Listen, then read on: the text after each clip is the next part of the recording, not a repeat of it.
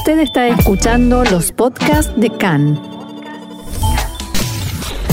CAN, Radio Nacional de Israel. Y ahora sí vamos a arrancar porque hoy, lunes 14 de septiembre, 25 del mes de Elul, estos son nuestros titulares. Se impone el cierre total de Israel por al menos tres semanas a partir del viernes a las 2 del mediodía desde las festividades de Rosh Hashanah hasta Sukkot. La oposición y los pequeños comercios acusan al gobierno de fracasar en el manejo del coronavirus y el primer ministro Benjamin Netanyahu partió anoche rumbo a Washington para firmar los acuerdos de paz y normalización de relaciones con Emiratos Árabes Unidos y Bahrein.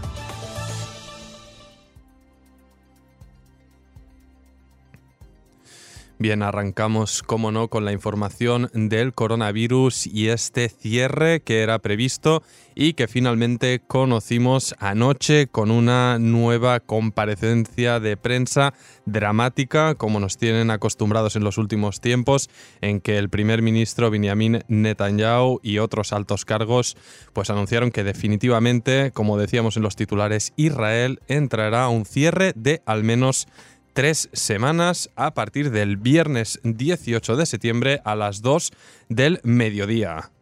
Y esto eh, ocurrió cuando Netanyahu se disponía más tarde a empezar su viaje a Washington para eh, cerrar los acuerdos de paz y normalización que detallaremos más adelante. Además, Netanyahu dijo que existe la posibilidad de que el cierre se extienda más de las tres semanas previstas en principio y continúe también después de Simhat Torah.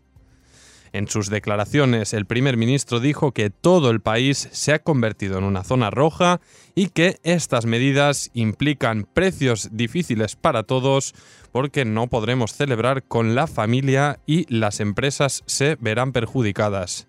Es un déjà vu a lo que ocurriera en marzo en el primer cierre durante la festividad de Pesach dijo Netanyahu que le di instrucciones al ministro de Hacienda para que formule otro paquete de asistencia para quienes se vean perjudicados por el cierre.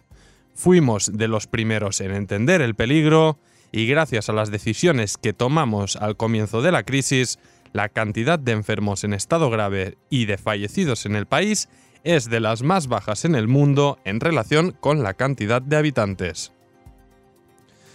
Y Netanyahu alegó que si no tomamos medidas estrictas, el virus nos golpeará. Cuando les pregunté a los expertos cómo sabríamos cuándo cerrar el acordeón, ellos me dijeron que izarían una bandera roja. Y el último jueves, los principales responsables del sistema de salud finalmente izaron la bandera. Tras las palabras de Netanyahu, habló el ministro de Salud, Judy Edelstein, también del Likud, que anunció que en estas circunstancias no tenemos otra opción. Desde el sistema de salud nos dirigimos al gobierno y dijimos que para poder frenar los contagios las festividades las pasaremos solo con la familia cercana. Les pido que en estos tiempos difíciles cuidemos a la población de mayor edad, a pesar de todas las ganas que tenemos de abrazar a nuestros abuelos y abuelas. Recordamos que horas antes, durante, bueno, ya lo informamos en el programa de ayer, el ministro de Vivienda y exministro de Salud, Yakov Litzman de Yadut a Torah, envió una carta en que comunicaba que renunció a su cargo debido al desacuerdo por el cierre durante las festividades. Y vamos ahora a repasar este cierre que, como decíamos, comenzará este viernes a partir de las 2 del mediodía y las restricciones que han sido aprobadas y anunciadas hasta el momento son las siguientes. Los ciudadanos podrán desplazarse únicamente hasta 500 metros de la puerta de sus viviendas. Los jardines de infancia y escuelas cerrarán a partir de este viernes. No se podrán reunir más de 10 personas en lugares cerrados y en lugares abiertos las reuniones se limitarán a 20 personas. Restaurantes, bares, gimnasios, piscinas y hoteles cerrarán por completo las puertas. Los restaurantes solo podrán mantener el servicio de envíos a domicilio. Obviamente farmacias y supermercados seguirán funcionando con normalidad. Y en el sector público disminuirá al mínimo la cantidad de trabajadores, mientras que en el privado se podrá seguir funcionando pero sin recibir clientes en sus comercios o empresas y habrá también una restricción en cuanto a la cantidad de personas que podrán ingresar a los templos en los horarios de rezo. Es decir, finalmente no se prohíbe rezar en las sinagogas, pero veremos con más detalles cómo y cuándo se imponen las limitaciones. Y en cuanto al transporte público, la gran incógnita y las salidas para realizar deporte individualmente, el gobierno informará próximamente cuáles serán las medidas a tomar en cuenta. Bien, y vamos a repasar cuáles han sido pues, las reacciones desde todos los sectores. En primer lugar, el profesor Hezi Levy, director del Ministerio de Salud, se pronunció esta mañana sobre la decisión del cierre general en las festividades de Tishrei y dijo aquí a que para que podamos salir del cierre dentro de tres semanas, nosotros debemos ver una disminución en los contagios. Nos gustaría llegar a 500 por día, pero sabemos que en este periodo no sucederá. Yo creo que si bajamos a 1000 casos por día, nos conducimos de la forma correcta y en paralelo logramos la estabilidad del sistema de salud, por lo que veremos una señal positiva para salir del cierre. Y desde Eilat, la ciudad de Eilat al sur del país, su alcalde, Meir Itzhak Alevi, decía en entrevista también a Khan esta mañana que este cierre será más difícil que el anterior todavía. Decía, sentimos un gran pánico acerca de este nuevo cierre, ya que los ciudadanos de Eilat todavía están juntando los pedazos del cierre de marzo y abril. El 80% trabaja en el sector turístico un sector turístico que obviamente lleva afectado desde el inicio de la pandemia, pero al menos se ha mantenido parcialmente gracias al turismo interno que obviamente ahora se vuelve a congelar por completo. Y el ministro de Educación, Joab Gallant, respondió ante las críticas hacia el cierre que en estas circunstancias no había otra opción que aplicar un cierre general. Además, agregó que espera que sea posible abrir escalonadamente el país después de las festividades. Y el líder de la oposición, el parlamentario Yair Lapid, criticó al primer ministro Benjamin Netanyahu después de su discurso de anoche. Lapid criticó que Netanyahu simplemente no es capaz de admitir que fracasó y, y no se disculpa frente a la sociedad israelí. Es lo mínimo que él debería de haber hecho. Quien no puede admitir las derrotas tampoco puede corregirlas, expresó Lapid y concluyó, fracasaste, renuncia. También desde la, bancada opositora, Moshe Yalon, dirigente de Telem, facción que recordamos era parte de Azul y Blanco, consideró que estos días son terribles, son días terribles de fracaso y de una negligencia imperdonable. Netanyahu, quien se preocupa solo por sí mismo, es el responsable del caos y el fracaso, juega irresponsablemente con la salud física y mental de los ciudadanos israelíes y lleva a cabo maniobras políticas para sobrevivir. Netanyahu juega con la vida de los ciudadanos, su sustento, su futuro y el futuro de sus hijos y nietos.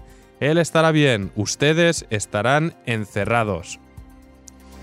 También continuaron las críticas hacia el primer ministro desde Yamina y es que Naftali Bennett no se quedó atrás y expresó que fracasaste, el gobierno ha asestado un golpe muy duro sobre los ciudadanos israelíes. Y también dueños de pequeños comercios criticaron la decisión del gobierno. El titular del sindicato de, del sindicato de restaurantes, Shai Berman, señaló que es otro golpe fatal hacia el rubro de los restaurantes y los bares. Los restaurantes y los negocios no son un acordeón. Nosotros no podemos abrir y cerrar nuestros negocios según los caprichos del gobierno. Y vamos a echar un vistazo a los últimos datos. La actualización que ofrece diariamente el Ministerio de Salud indica que en el último día se registraron 3.182 nuevos casos de COVID, lo cual se suman al total de 40.561 pacientes activos. Entre ellos, 529 se encuentran en estado grave y el número de fallecidos ha aumentado ya a 1.126 personas en Israel. Además, esta mañana el Ministerio de Salud reveló que una tercera parte de los enfermos graves internos en hospitales tienen menos de 60 años. Y la otra gran noticia del día, aparte de este cierre, es lo que ocurría a continuación, como avanzábamos en los titulares, tras dar esta conferencia de prensa dramática, el primer ministro Benjamin Netanyahu, acompañado de su esposa Sara, se subía a un avión con rumbo a Washington y cabe decir destacar esa imagen inusual, histórica del avión, a pie de avión las banderas tanto de Israel como de los Emiratos Árabes Unidos como de Bahrein para recibir al primer ministro y al resto de la delegación israelí, tanto oficiales como periodistas, que se desplazaron a Washington. Cabe destacar también que a diferencia, por ejemplo, de Emiratos, que sí desplazará a su ministro de Exteriores, ministro de Economía y demás altos cargos políticos, por parte de Israel solo viaja a Benjamin Netanyahu acompañado del director eh, del Mossad eh, y obviamente pues se remarca la ausencia de los ministros de Exteriores o ministros de Defensa Benny Gantz de azul y blanco.